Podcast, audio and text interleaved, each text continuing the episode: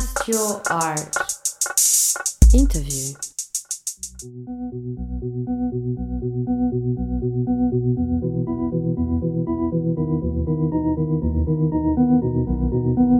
Dinge, die uns individuell oder kollektiv wertvoll sind, versuchen wir vor Schaden zu schützen. Das gilt für unsere Gesundheit, für die Umwelt, in der wir leben, und das gilt auch für Kunst, die im Schadensfall nur unter hohem Aufwand wiederhergestellt werden kann, manchmal aber auch irreparabel bleibt. Kunstversicherungen bieten die Möglichkeit, beim Schutz von Kunst professionelle Hilfe in Anspruch zu nehmen. Wann dafür der richtige Zeitpunkt gekommen ist und welche Kosten und Leistungen mit einer Kunstversicherung einhergehen, erzählt uns Frau Dr. Petra Eibel. Als Kunstversicherungsexpertin der UNICA verfügt sie über langjährige Erfahrung und bringt nicht nur das notwendige Know-how für schwierigste Versicherungsaufgaben mit. Sie weiß den Kunstbetrieb auch aus marktwirtschaftlicher Sicht einzuschätzen ist bis vor einigen Jahren das noch der Markt von wenigen Spezialisten gewesen. Äh, sind jetzt viele Versicherer an diesem Markt interessiert, einfach auch daran, dass man aufgrund der hohen Versicherungswerte sich sehr rasch sehr hohe Gewinne ausrechnet. Ähm, dass man dabei bei diesem speziellen Markt auch ein gewisses äh, Expertenwissen braucht, wird manchmal außer Acht gelassen, äh, vor allem wenn es darum geht, äh, Schadensfälle zu regulieren. Man muss bedenken, in einer reinen Beschädigungssituation hat man nicht nur Restaurierungskosten, sondern auch Wertminderungen, die aber durchaus in Millionenhöhe liegen können. Das heißt, die Expertise, die man dafür benötigt, kann man nicht einfach über Nacht erwerben. Das Bereitstellen von diesen hohen Versicherungskapazitäten, die man gerade im Ausstellungs- und musealen Bereich braucht, bleibt aber äh, doch ein Bereich von wenigen Gesellschaften. Das heißt, äh, man muss hier spezielle Rückversicherer und Rückversicherungsverbindungen aufbauen, um diese Kapazitäten zu halten, die wiederum eine gewisse Expertise verlangen, damit das Kapital überhaupt zur Verfügung gestellt wird. Das Prämienvolumen im internationalen Kunstversicherungsmarkt äh, dürfte sich sicher in einer Größenordnung zwischen 350 und 500 Millionen Dollar bewegen. Der Kunstversicherungsmarkt generell ist kein nationaler, wo man sagt, dass jeder macht in seinem Land oder betreut den Markt, sondern ist ein globaler, weil gerade durchs Ausstellungsgeschäft ja hier internationale Verbindungen notwendig sind.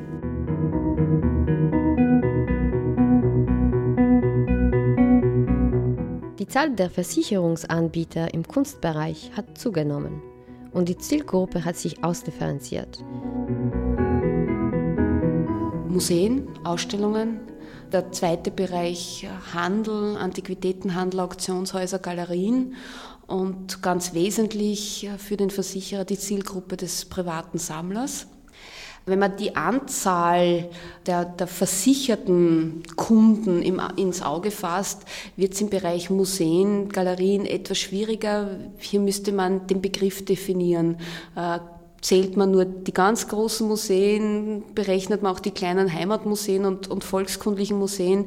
Äh, wesentlich in dem Bereich, glaube ich, ist einfach zu sagen, es ist auch unterschiedlich von den Museen selbst, ob sie ihre eigenen permanenten Sammlungen versichern. Es gibt ja beispielsweise, wenn wir in, in Österreich bleiben, äh, bei den Bundesmuseen auch die Aufforderung, hier nicht mehr zu versichern, sondern das Geld der Versicherung anders zu investieren, nämlich in Prävention, in Sicherheit.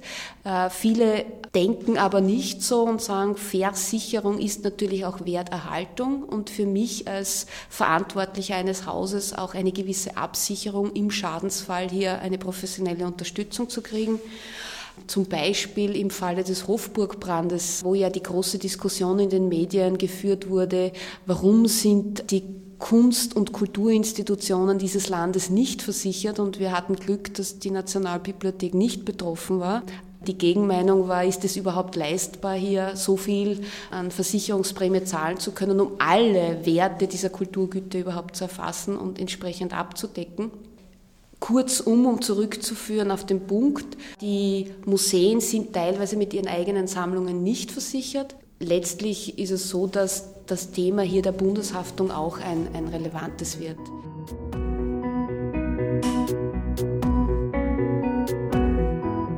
Wie verteilt sich das Kundensegment und Prämienvolumen in Ihrem eigenen Unternehmen?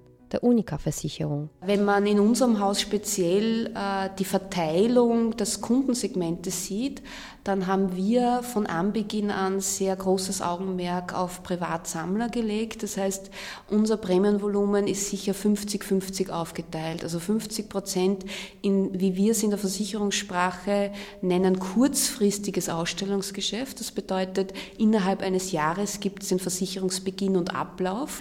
Äh, hingegen ist äh, das Portfolio des privaten Sammlers, wo es um mehrjährige Verträge gibt, eines, das man im Bestand führt, entsprechend betreut, entsprechend serviciert und auch sehr großes Augenmerk darauf legt. Und Gott sei Dank haben wir hier eine, eine Aufteilung 50-50 Prozent.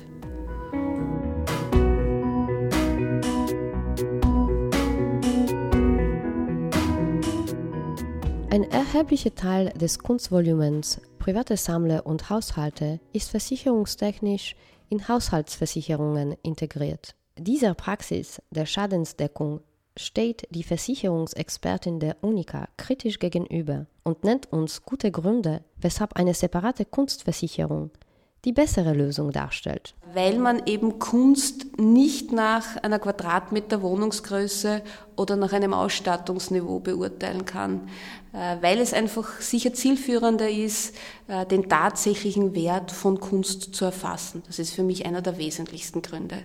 Äh, das Zweite wäre, wenn ich sage, die Kunstversicherung bietet im Regelfall eigentlich immer eine All-Risk-Deckung. Das heißt, alle Gefahren sind mitversichert, außer jene, die aber explizit als Ausschluss angeführt sind.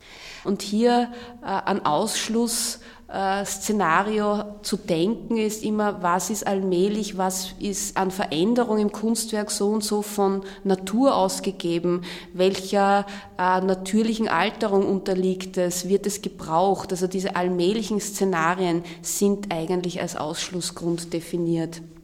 Ein anderer Grund, was für mich als Kunstversicherungsexperte wesentlich immer war, ist, dass ich bei einer Beschädigung eines Kunstwerkes nicht nur die Restaurierungskosten im Auge habe, sondern auch die Wertminderung. Und es ist natürlich auch wichtig, dass ein professionell agierender Kunstversicherer immer den Restaurator kennt, der gerade auf dem Gebiet Spezialist ist.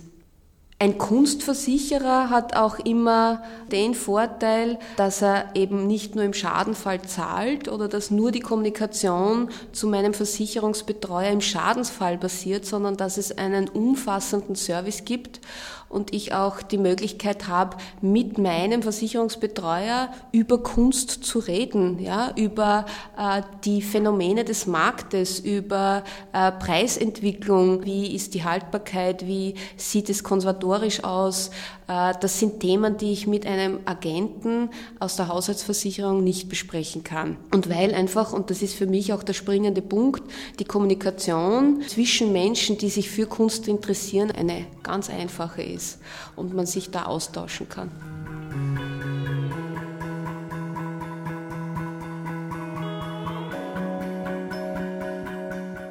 Vor fünf Jahren haben wir uns die erste Arbeit gekauft. Inzwischen befinden sich in unserer Wohnung bereits zehn Kunstwerke, einige davon von jungen Künstlern, die sich am Markt inzwischen einen guten Namen erarbeitet haben.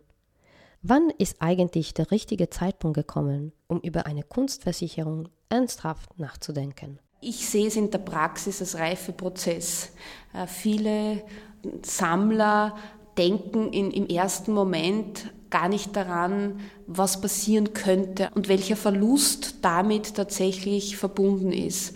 Ähm, letztlich ist es ab dem ersten Anschaffung eines Kunstwerkes schon durchaus interessant, äh, eine Spezialversicherung dafür abzuschließen, weil ich einfach äh, im Schadensfall mit Spezialisten zu tun habe, die auch die Sprache der Kunst sprechen, damit eine einfachere Kommunikation da ist und nicht ich erst eine Überzeugungsarbeit liefern muss, welchen Wert dieser Gegenstand besitzt.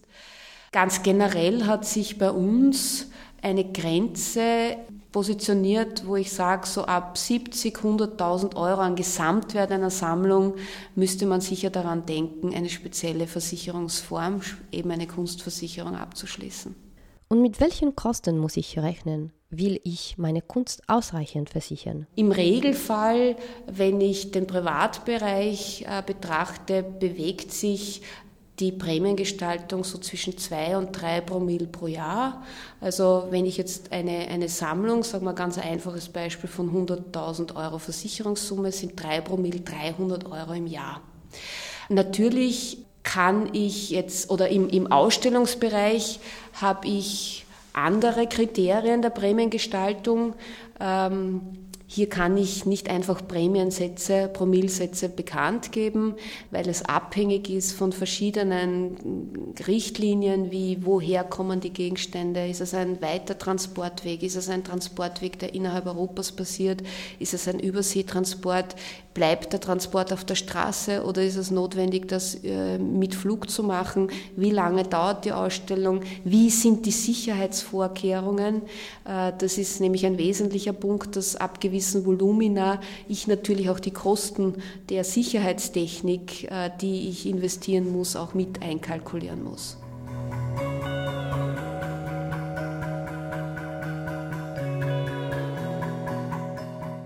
wenn es darüber geht, den Diebstahl von Kunstgegenständen zu verhindern. So ergibt sich die Effektivität der Präventionsmaßnahmen aus ihrer intelligenten Mischung. Wie dieses Zusammenspiel im Optimalfall aussehen muss? Es geht, erläutert die Versicherungsexpertin um, eine effektive Sicherheitskonzeption, äh, die immer aus einer sinnvollen Kombination aus mechanischen Sicherheitsvorkehrungen und elektronischer Überwachung, die also mit einer ständig besetzten Stelle verbunden ist, bestehen muss. Das heißt, bereits beim Versuch, gewaltsam in ein Gebäude oder in eine Wohnung einzudringen, wird die Alarmmeldung weitergeleitet der Idealfall sollte nämlich so sein, dass die Zeit, die der Einbrecher benötigt, um in ein Gebäude zu kommen oder Schutzvorrichtungen zu überwinden, länger sein muss. Das nennt man eigentlich in der äh, Expertensprache Widerstandszeitwert. Also diese Zeit muss länger sein, als Einsatzkräfte benötigen, um zum Einsatzort zu kommen. Und das ist die sogenannte Interventionszeit. Äh, das heißt, ich muss Mechanik, Elektronik, dazu gehört noch die Einsatzkraft der Mensch, äh, so zusammenbringen, dass sie harmonisch funktionieren. Und dieses Konzept muss ich dann nach Wertkonzentration, also nach Höhe der Versicherungssumme, ähm, entsprechend einsetzen. Was aber, wenn der Wert der Kunstsammlung innerhalb weniger Jahre aufgrund von Wertsteigerung und Zukäufen deutlich steigt? Bei einer Veränderung äh, innerhalb der Sammlung das heißt, man hat ja immer wieder mit Sammlern zu tun, die permanent zukaufen, die ähm, schon vorhandene Kunstwerke durch andere ersetzen, die tauschen. Diese Sammlung zu betreuen heißt, ständig mit ihnen zu kommunizieren, äh, sofort, wenn sich eine Veränderung ergibt, hier Kontakt aufzunehmen, entweder der Kunde mit uns oder wir wissen einfach, dass wir in einem bestimmten Rhythmus auch beim Kunden nachrufen. Die Meldung wird dann einfach notiert, ein Nachtrag erstellt und dann die Prämie angepasst. Das ist ein einfaches Szenario. Äh, letztlich was die Wertsteigerung oder auch wenn etwas weniger wert wird, äh, das muss man dann einfach in der Police verankern. Natürlich sind wir in einem bestimmten Rhythmus mit dem Kunden ständig in Kontakt, eben um diese Fragen zu klären, äh, weil ja Kunst hier nicht indexiert ist, wie normales Inventar in der Haushaltsversicherung, weil ja die Kunst anderen Marktkriterien unterliegt. Und wenn man eben sieht, plötzlich ist ein Künstler, der auf einer Messe durch eine Top-Galerie vertreten wird, im nächsten Monat das doppelte bis dreifache wert. Oder natürlich auch äh, ein Künstler ist verstorben, man wird aufmerksam auf die Arbeiten und plötzlich ist auch der Nachlass äh, durch spezielle Organisationen in der Galerie plötzlich einen bestimmten Wert, repräsentiert einen bestimmten Wert oder ist einfach viel teurer. Ähm, man kann aber auch eines machen, dass man die Wertsteigerungen, die einfach im Laufe der Zeit passieren, durch eine Vorsorge abdeckt. Äh, das heißt, man definiert von vornherein einen bestimmten Bufferbetrag, der sich nicht auf einen bestimmten Gegenstand in der Polize bezieht, sondern als Summe definiert wird, der hier einfach es ermöglicht, im Schadensfall mehr auszuzahlen als diesen vereinbarten Wert. Ebenso ist der gültig für Zukäufe, Veränderungen, kann ich diese Vorsorgesumme hier heranziehen.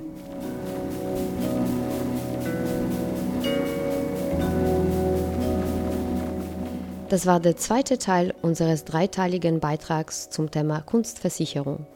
Gesprochen haben wir mit der Versicherungsexpertin Dr. Petra Eibel vom Versicherungsunternehmen Unica. Im dritten und letzten Teil unseres Interviews haben wir uns dafür interessiert, was Service im Kunstversicherungsbereich bedeutet und welche Schritte man ganz pragmatisch setzen muss, um zu einer Kunstversicherung zu gelangen, die individuellen Bedürfnissen entspricht. Die Musik zum Podcast stammt von Bernhard Fleischmann. Dieser Podcast wurde von Wolfgang Haas und Eva Stern produziert.